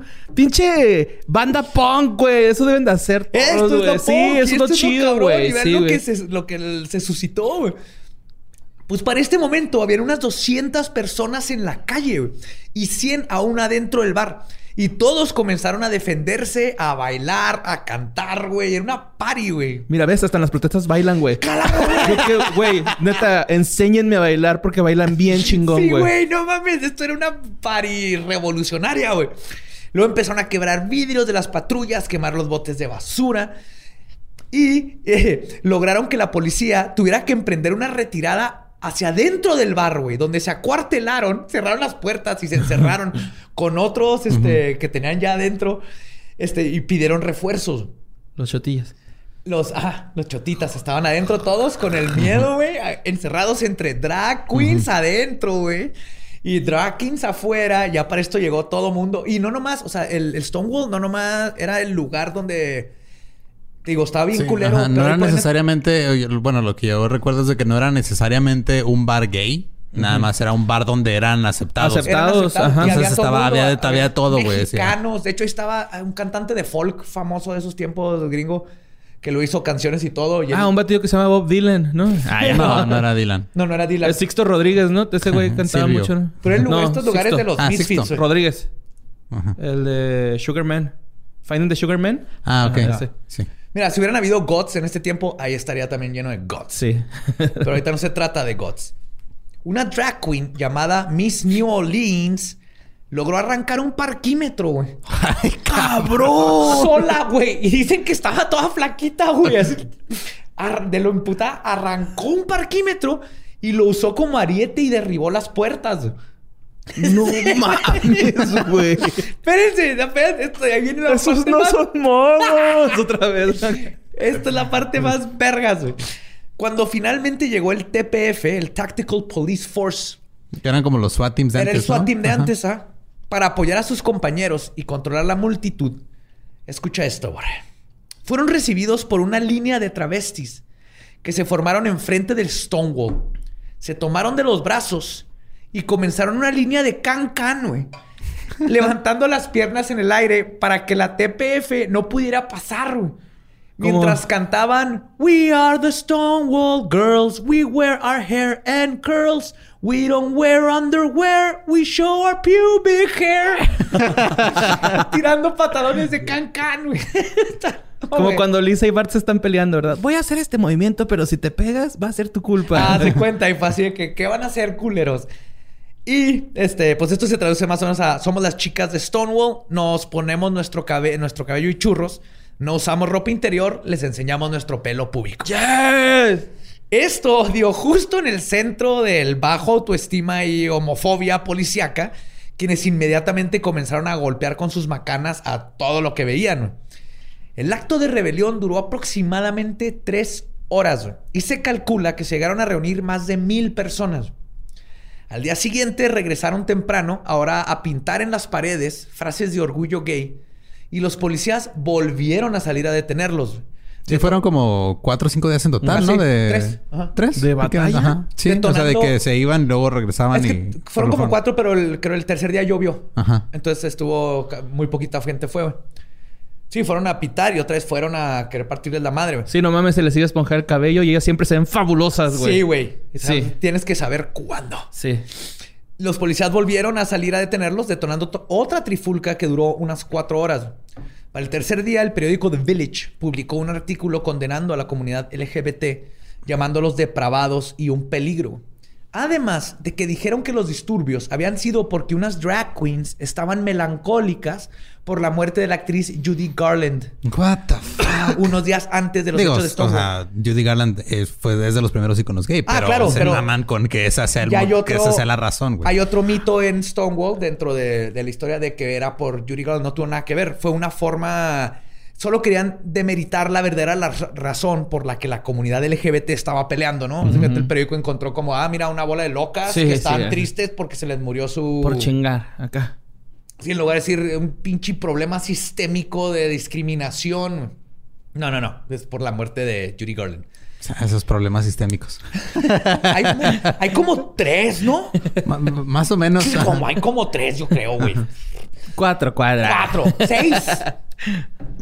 Puede ser. Así que sus oficinas del periódico fueron visitadas por cientos de miembros de esta comunidad quienes los amenazaron de quemarles los edificios si no se retractaban por sus comentarios altamente homofóbicos. Se retractaron. Estos eventos sucedieron de lunes a miércoles. Perdón. A partir de ese jueves, la comunidad LGBTQ en Greenwich, Greenwich, no volvería al closet nunca jamás. Sí, güey. Así fue, güey.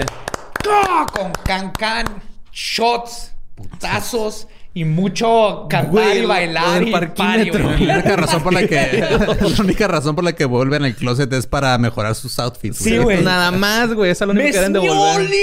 Imagínate eso, güey. Miss New Orleans. ¡Go! Tumba la puerta y lo chotan. I make my choice. Sí. Esto abrió las puertas a las primeras asociaciones LGBTQ con la palabra gay en su nombre, güey. Comenzando con la más importante, The Gay Liberation Front, Ah, el sí. Frente de Liberación Frente de gay, y el Gay Activist Association o la este, Asociación Gay Activista. Estas nuevas organizaciones tomarían una postura más en tu cara sobre la equidad, a diferencia de los Matashin, que era más legal, de vamos, vamos a hacer esto para comprobar que está mal la ley. Y Es luego que casi siempre, o sea, por lo regular, los, los movimientos sociales así es como van avanzando. Ah, Primero ¿sí? empiezan los que. Dos rangos, ¿no? Sí, o sea, Los que lo quieren llevar por el lado que según Ajá. esto es el correcto, ¿no? La ley. sí, que es súper tardado y rara sí. vez Y funciona. nunca va a funcionar. Y luego llegan los que dicen, ¿sabes qué, güey? O sea, este pedo no Putazos. está funcionando. O sea, esto tiene que arder. Y luego ya cuando ardes, Ajá. ah, no, Sí. pues sí, y cierto, aparte, tenían por lo general, siempre es así, güey. O sea, nos aguantamos un chingo hasta que ya no te puedes aguantar. Sí, y luego se queja la gente. Sí, güey, no, tú 300 años aguantándonos Sí. tus pendejadas. Tus güey". redadas, güey. Tus de Sí. seguro pues, manoseos, güey, ¿no? Ah, sí, sí, claro, los manoseaban. a- la- este, en Stonewall dicen las lesbianas las, las tratan bien mal. Había La- este, o sea, de- dentro de esas redadas que hacían había como que, o sea, ellos mismos ya dijeron después que lo llegaban los policías y los, y los manoseaban hacia la- a las mujeres trans y las tocaban inapropiadamente. Les decían, es que de seguro te gusta, ¿verdad? Pinche joto. Cosas, cosas de ese No tipo les decían en las...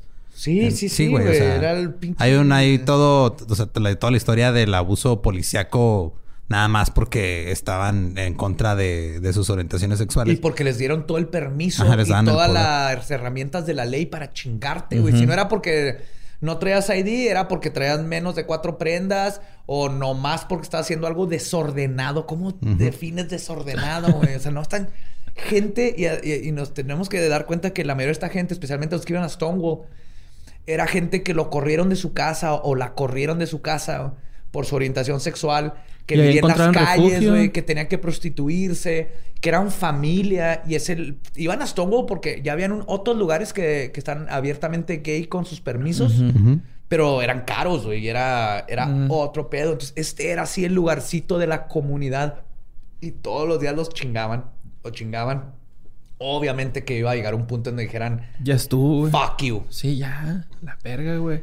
Pues estas nuevas organizaciones tomarán una postura más en tu cara sobre la equidad, sin miedo a ser reprimidos, sin esconderse, orgullosos de quienes eran. En junio 28 de 1970, un año después, en conmemoración a la rebelión en Stonewall, se hace el primer desfile de orgullo gay en los Estados Unidos, cambiando completamente la forma en que de, ahí en adelante se pelearía por los derechos LGBTQ. Ese mismo día se hacen marchas simultáneas en Los Ángeles y San Francisco. Y es así como en los Estados Unidos, y por primera vez en la historia de ese país, se conforma el primer movimiento nacional por los derechos de la comunidad gay. Al, perdón, al siguiente año de la primera marcha, Boston, Dallas, Milwaukee, Londres, París, Berlín Oeste y Estocolmo se unieron, unieron. a las marchas. En Stonewall, güey, en un barecito Sí. culero donde no había agua. güey. Y es que La sí, unión hace es la que sí- A los dos años, París, Londres, Estocolmo, el mundo. Es que sí güey. fue el colmo, güey, también. Tengo que comer antes de grabar, güey. Sí. que me No, pongo más a pendejo mí sí me cuando no- gustan esos chistes. Me pongo más Chingo, pendejo güey. cuando no he comido bien. Ya me di cuenta que ese es el problema. Ajá. Y pues el 26 de julio de 1978, en el aniversario de la Revolución Cubana, en la Ciudad de México se celebra su propia marcha de orgullo homosexual. Nuestra propia marcha, ¿cuál su? Yo también estoy en México. Aunque las autoridades les prohibieron pasar por la Avenida Reforma y Sí, los no, obligaron no. a hacerlo en la calle lateral del río Lerma, güey. Sí, güey, no, no se vaya a ver mal. Sí, sí. Ay, no, que ahora cómo le explico a, a mi hijo. Pero después de una gran batalla por fortalecer la identidad de los grupos LGBTQ y gracias a grupos como el Movimiento de Liberación Homosexual, formado en 1971, el Frente Homosexual de Acción Revolucionaria, fundado en el 78, y los grupos Horus, Amor con A-M-H-O-R, Bouquet, Grupo Nueva Batalla y Guerrilla Gay. Ese nombre está bien. Está bien verga, güey. Nombre de banda. Sí, güey, Guerrilla Gay. Oh, güey, nombre de banda que este banda de covers de Rage Against the Machine Drag. ¡Oh, güey! Sí. ¡Oh, snap! Y, Guerrilla Gadio. pues gracias a ellos, en 1980, la Marcha del Orgullo Homosexual orgullosamente se celebró en la Avenida Reforma, güey. Marcando un punto de partida importantísimo para la búsqueda de la equidad en la comunidad LGBTTIQ en México. Y para los que todavía no saben qué significa, es lesbiana, gay, bisexual, transgénero, transexual, travesti, intersexual, queer. Y el más es porque la sexualidad humana no tiene límites. Es diversa. Exacto. Entonces, esa es la historia de Stonewall. Y antes de... Ter- los de... Bueno, ya después lo... Porque este tema yo, voy- yo, yo voy a tratar eventualmente en el Dolop la- el lado de la policía. Porque si es un cagadero con la policía en Nueva York. Pues le partieron la madre unas Sí, trans, O sea, salieron... De hecho- la, la policía hace, la policía hizo sus protestas después de esto. Que- no, güey. y Aparte creo que a los chotas, si te ganan, le ganas un tiro a un chota, güey, en servicio. Te vuelves En chota. Es como Santa Claus. como... No, en la comandancia les ponen su santo cagadón, güey. Así de, güey, tú estás entrenado, güey, para que te defiendas y la verga. Güey, qué verga que esto fuera verdad. Sí, güey, como la película de Santa Cláusula, güey. Sí, güey. que, Miren, culeras. Me van a dejar de tocar a mis chicas y chicos. Y nomás, este, aprovechando el tema y todo esto y sabiendo que se han hecho muchísimos avances. O sea, ahorita el, el tener el programa, se le puede hablar de RuPaul, de Sí. Queer Eye. Se avanzó mucho, pero todavía falta. Falta, especialmente en México. Este, Sí. vemos todavía mucha discriminación, Discriminación, y falta muchísimo. Entonces, nomás les quiero dejar aquí rápido lugares donde si tú tienes algún problema, te sientes discriminado, te sientes solo, eh, tu familia no te apoya. Ya sabes que aparte que esta comunidad hermosa de macabrosos siempre tienes quien te apoye, pero les voy a dar rápido este, unos lugares que pregunté que me recomendaran. ok. Uno es este It Gets Better MX. Todos estos son de Twitter. Arroba It Gets Better MX, que son proveedores de servicios basados en la comunidad LGBTQ. Dicen, cambiamos y salvamos vidas, mentes, corazones, una historia a la vez. Eh, YAJ México, Y-A-A-J México. Es una organización sin ánimo de lucro encargada de promover, proteger y garantizar los derechos humanos de la población LGBTI más en México. Eh, Casa Frida 2, refugio temporal para las mujeres y las diversidades sexuales afectados por la emergencia sanitaria y la violencia estructural. Eso es muy importante. Si tienes, siempre acudes, vas a tener ayuda. Creo que lo más importante es que la gente sepa que somos más los que los apoyamos. Y siempre va a estar ahí la. Conapred. Oh. Cabrón. ¡Too soon! ¡Too soon! y también está el Trevor Project, T-R-E-V-O-R, Trevor Project, que es una organización, es la organización más grande del mundo para la prevención de suicidio y apoyo en crisis para la juventud LGBTQ. Si este, tienes algún problema, cualquiera de estas, este, el- por favor. Hay más gente que apoyamos que los pendejos que Sí, siguen sí, todavía no en el siglo. XVIII No, pendejadas. No están solos. O sea, este mundo va a cambiar y empieza con todas las comunidades y minorías que hemos estado moviéndonos y que estamos revolucionando todo. Y finalmente está GLAD, G-L-A-A-D.org, que están cambiando la cultura, reestructurando la narrativa mediática, acelerando la aceptación de la comunidad LGBTQ. Y así que no están solos, ninguno de nosotros no estás mal por Y acéptense, güey. Acéptense un Sí. chingo, güey. Porque si de por sí es difícil, güey, aceptarse eh, uno como persona, güey. Ahora con orientación sexual y discriminación es más, güey. Y yo les felicito un chingo eso, güey. Sí, La neta, exactamente. y ahorita vivimos adelante. en un tiempo en donde el- ya hay más apoyo, hay más lugares a donde ir, hay más gente que el- te va a apoyar y el ser único y el poder sacar eso, ser quien eres, es lo más importante y es lo que va a hacer más rico a toda esta sociedad. Y hay que darle bien, bien duro. Y gracias a todas esas queens y queers y mexicanos y todos los que estuvieron ahí en Stonewall partiendo madre, que dijeron ya estuvo.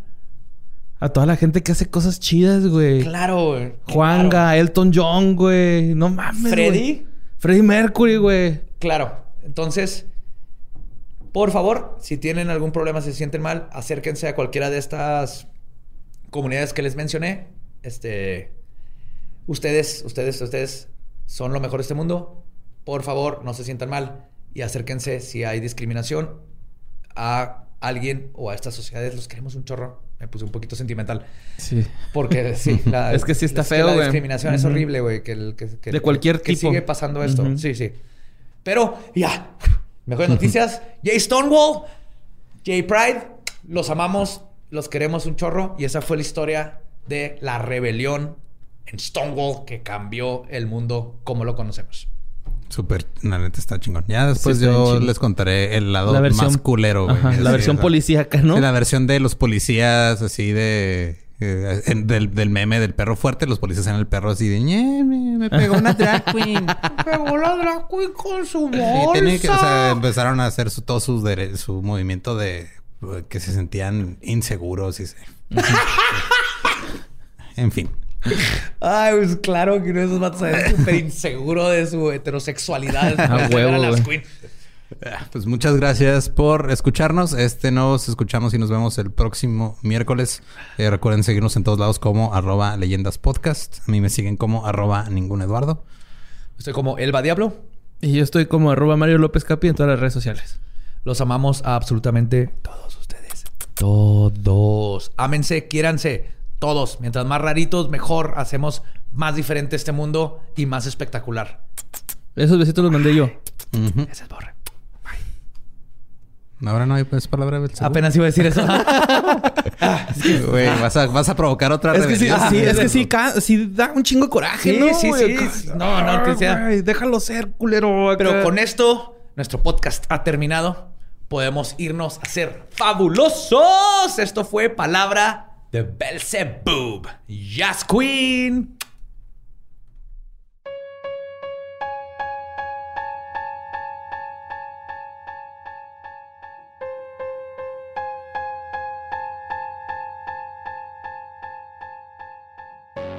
Ese fue el episodio de la rebelión en Stonewall. Espero que todos hayan aprendido la importancia de este movimiento. Cómo empezó en un barecito con unas 100 personas que se convirtieron en mil. Y gracias a eso hemos llegado a el lugar donde estamos ahorita con los derechos de equidad. La comunidad LGBT. Falta- falta camino por recorrer, pero- Falta, pero, ya hemos Hay visto apoyo. unos avances. Hay apoyo. Hay muchísimo apoyo. Y eso es lo más importante. Perdón. Sí. Y por lo general en este espacio eh, hablamos de algún artículo o algún tema o al- algo que nos hayan compartido en redes o en, eh, el grupo de fans, pero hoy nada más queremos tomar un tiempo para dar las gracias a todos eh, por lo que se lo que vivimos el sábado, el desmuerto fue algo que superó nuestras expectativas de una manera muy muy muy chingona eh, todo el apoyo de la gente que estaba comprándole boletos a otros que no podían, o todo- todos los fans Eso que fue de la regalaron. cosa más hermosa que he visto Y este, en mi vida. ajá, todos los que adoptaron un legendario, muchísimas gracias, neta. Ustedes se, se rifaron con. Pues con eso, a, la- la- a veces que no te das cuenta que hay gente que la está pasando muy mal y les puedes ale- alegrar el día de, de alguna forma. Entonces estuvo. Mi hermana se enteró, eh, compró no sé cuántos boletos y los estuvo regalando. Le contó a mi mamá que estaba haciendo eso y mi mamá compró boletos para regalarlos también. Porque fue, fue, un- fue algo... wow, es que es, tan hermoso, güey. Fue unión Esta, esta acá, ¿no? comunión, comunión, comunidad que tenemos en comunión como legendarios es, es bello. Es, es algo bello e impresionante. Estuvo muy chida. Este, yo me puse un poco pedo. Todo, todo bien, nomás. No. Yo todavía andaba bien pedo, güey. y miándome, güey, así cabrón. Sí te saliste a orinar y, allá. lo, y lo este. logramos en, los, en la última hora del show, güey. Porque el- era, era tranquilo antes. Sí, las primeras dos partes 15 fue minutos. tranquilo, sí, nada, Era media hora una de episodio, cerveza. media hora de videos, todo tranquilo. Luego al final nos fuimos a la chingada. Que Kinkis, alguien dijo que en los videos panteoneros me dio unos bisons. Y no, güey, era una máquina de humo nomás. Sí, no tengo pulmones tan eficientes. También fumo cigarro, entonces. Y este, pues queremos dar las gracias a toda la gente que, que se conectó a ver el show, que, que lo vieron, vi- algunos lo vieron en familia, otros solos, pero muchas gracias. Eh, también muchas gracias a toda la gente que estuvo trabajando aquí en el crew con nosotros. Este, pues tenemos, estamos eh, usando a parte del crew que trabajaba con nosotros en el late night. Ajá, el director. El director estuvo Ram estuvo este de- detrás de cámaras también estuvo Tania, estuvo Héctor. Héctor. Héctor, nuestro camarógrafo este antisocial favorito. Sí. Y, este, y luego pues estuvo el César, hora de audio, estuvieron este aquí algunas personas también apoyando, pues todos los que estuvieron invitados, Rodallegas, Sam y Luis, Luis Ardina, Luis Salmón, Luis Sandro, Luis Luis Sardo, Salchicha. Luis me gusta la música culera, etcétera. Este Luis Sandra. Luis Sandra. eh, no me faltó nadie, ¿verdad? De pues Gabe que se encargó de estar este apagando fuegos cuando se prendían de vez en cuando. Sí. Toda la gente de, de Boletia, que sabemos que todo el proceso de ah, estar respetando gente en grupo de Facebook es muy tedioso. Muchas Sí, gracias por su jale. Muchísimas gracias. Eh, no sabemos quiénes son, pero apreciamos su trabajo como no tienen idea. Gracias. Estuvieron ahí chingándole y gracias porque gracias a ustedes toda esa gente pudo entrar a ver y este, disfrutar ese, ese día de... Sí, nos hicieron, nos, nos hicieron tendencia número uno, como, eh, y, y luego hubo una, un tiempo en el que estaban las tres, uno, dos, tres, así seguiditas, número dos a nivel mundial. Estuvo bien pinche loco todo, güey. Eso, güey. También un, Mundial. este, un agradecimiento a toda la gente que nos apoyó con sus este, videos, a Coco Celis, a Richie, a Ana Julia Patti, a Slobo y a Ricardo que nos tiraron paro con, con las preguntas. Bueno, a Badía, porque yo ni siquiera los, Sí, sí, las vi no, antes de yo tiempo. sabía. no mames, estuve verga. Este, y, y para la gente que quiere saber si se puede volver a ver o qué onda, pues ahorita eh, lo que se hizo con ese contenido fue se subió a, a contenido exclusivo tanto en YouTube como en Patreon a partir del segundo nivel, que es el nivel de apóstol de los Pokianchis. Que aparte en ese nivel ustedes también pueden ver lo que no quedó de cada episodio, o sea, los datos extras. Y este, y en el nivel que sigue, tienen una vez al mes eh, un QA en vivo con nosotros, que a veces duran, el pasado como tres horas. Tres horas. Estamos ahí pisteando y platicando con Cuidado, ellos. resolviendo los del- misterios del, tercer nivel en, en adelante. Y este, y pues ahí va a estar. Eh, también, de hecho, a todos ellos, o sea, si en ese nivel, si cuando se vuelva a hacer otro, pues ya también ya tienes tu entrada asegurada para el siguiente. En serio, la pasamos bien chingón y, es, y qué bueno que les gustó. Lo disfrutamos un chingo. Sí, es algo impresionante. Es ese de, de Juaritos con amor para el mundo. Y, el- y ustedes respondieron de una manera que no nos imaginábamos. Y falta la otra parte que quería, este, como que aclarar. Por ahí, la, digo, la idea, algunos se pudieron meter a, a la aplicación de Meeting Polls, estaban ahí poniendo sus emojis y todo, pero la parte en la que queríamos que, este, fuera como más interactiva el show era en la, justo en la parte del recalentado. Ustedes iban a poder contestar las preguntas junto con nosotros, pero valió verga. Lo tiraron, fue demasiada carga, este... Hice, hice cada pregunta, tuve que escribir este, cuatro preguntas, este, respuestas, así opción múltiple, Sí. graciosas de todo para ver quién le atinaba.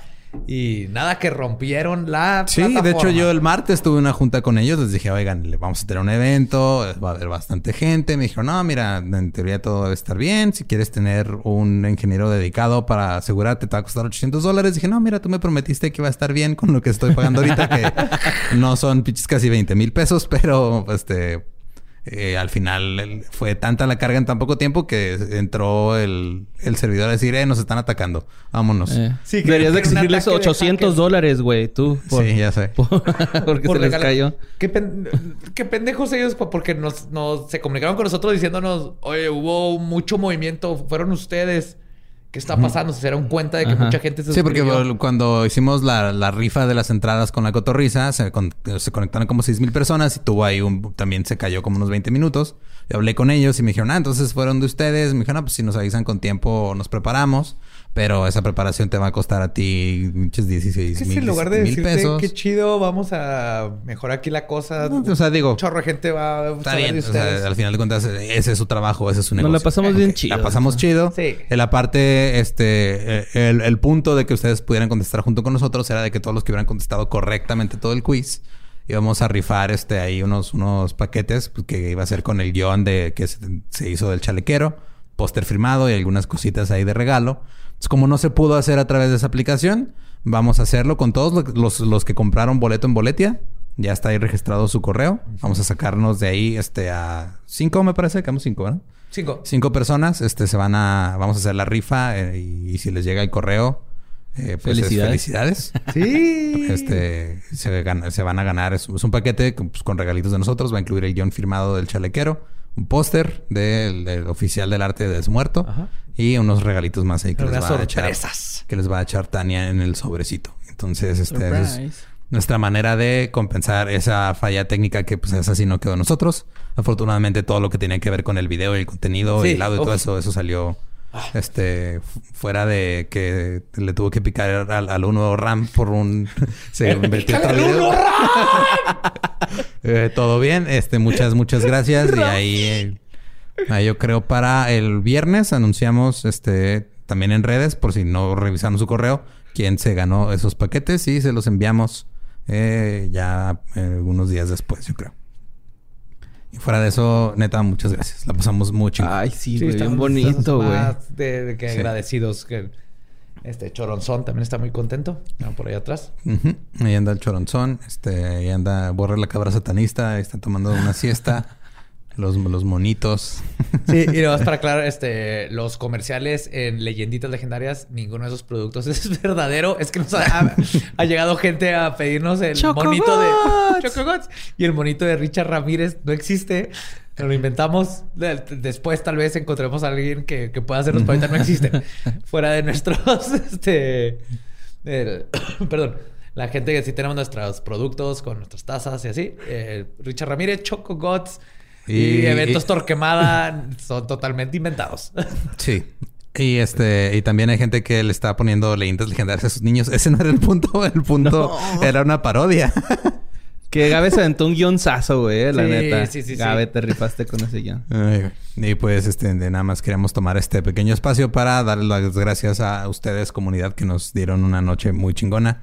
Y, y- y- y creo que me pasé todo el, el del lunes así revisando mi inbox de Instagram, que otra vez se fue Yo a la no mierda termino. porque, Yo todavía no termino. porque no puedo lidiar con tantos mensajes. Este, muy, Yo ya estaba atrasado porque he tenido que escribir más guiones. desde ahí más guiones para compensar la semana que estuvimos trabajando en esto y todo. Ya me había atrasado en contestar mensajes porque siempre trato de contestar todos. Y ahora con el en vivo regresé así a como si no hubiera contestado mensajes en un año. Ujú. Pero todo vale la Pero no es queja, no es queja. Nomás, sí, sí. el- ahí- Es un ahí problema bonito. Sí, sí, el- pues los amamos. Gracias, gracias absolutas, totales y macabrosas por lo que hicieron ese fue el sábado. Sí. Bien Ese bonito. sábado. Sí, estuvo hermoso y ya planearemos otro y pues de ahí van a salir cosas. Ya tenemos ideas bien chidas. Yo quiero que haya más leyenditas legendarias. Entonces. Gabriela, ponte a trabajar. sí, los amamos. Y nos vemos el próximo miércoles en Leyendas Legendarias. Bye.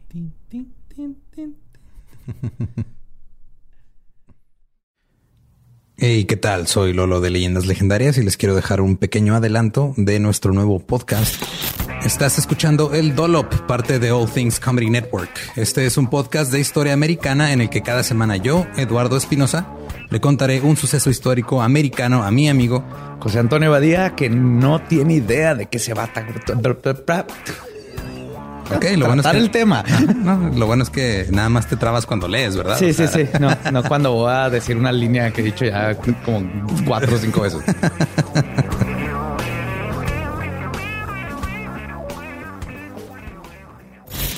De joven comenzó a trabajar en barcos y en 1816 fue capturado por el pirata Jean Lafitte en la costa sur de Texas. Güey, ese será mi sueño. güey. Ok, top uno, que me secuestren este, extraterrestres. Número dos, tiene que ser que me secuestren piratas. güey. Estén pendientes y suscríbanse a El Dolop. Es año de jugar la trivia legendaria. ¿Crees que sabes más que Borre? ¿Crees que sabes más que Lolo? Prueba, prueba, prueba tus habilidades con la nueva trivia, trivia, trivia legendaria de leyendas legendarias. Disponible en Amazon. ¿Estás listo para convertir tus mejores ideas en un negocio en línea exitoso? Te presentamos Shopify. Tal vez no lo sabías, pero nuestro podcast More Than Mamis es un negocio y lo empezamos por supuesto para desahogarnos y hablar sobre la maternidad, no para convertirnos en expertas de ventas y del e-commerce. Así que sí, necesitábamos ayuda para vender nuestro merch y poner en marcha nuestra tienda. ¿Y cómo suena con Shopify? Llegó otra venta. Shopify es la plataforma de comercio que está revolucionando millones de negocios en todo el mundo. Ya seas un emprendedor desde tu casa o desde donde sea, Shopify es la única herramienta que necesitas para iniciar, administrar y hacer crecer tu negocio sin dificultades. Con Shopify puedo gestionar pedidos, envíos y pagos desde cualquier lugar, brindándote toda la información y estadísticas de tus ventas al detalle. Regístrate para un periodo de prueba con tan solo un dólar al mes en shopify.com barra sonoro, todo en minúsculas. Ve a shopify.com barra sonoro para llevar tu negocio al siguiente nivel. Shopify.com barra sonoro. It's time for today's Lucky Land horoscope with Victoria Cash. Life's gotten mundane, so shake up the daily routine and be adventurous with a trip to Lucky Land. You know what they say. Your chance to win starts with a spin. So go to LuckyLandSlots.com to play over 100 social casino-style games for free for your chance to redeem some serious prizes. Get lucky today at LuckyLandSlots.com. Available to players in the U.S., excluding Washington and Michigan. No purchase necessary. VGW Group. Void where prohibited by law. 18 plus. Terms and conditions apply.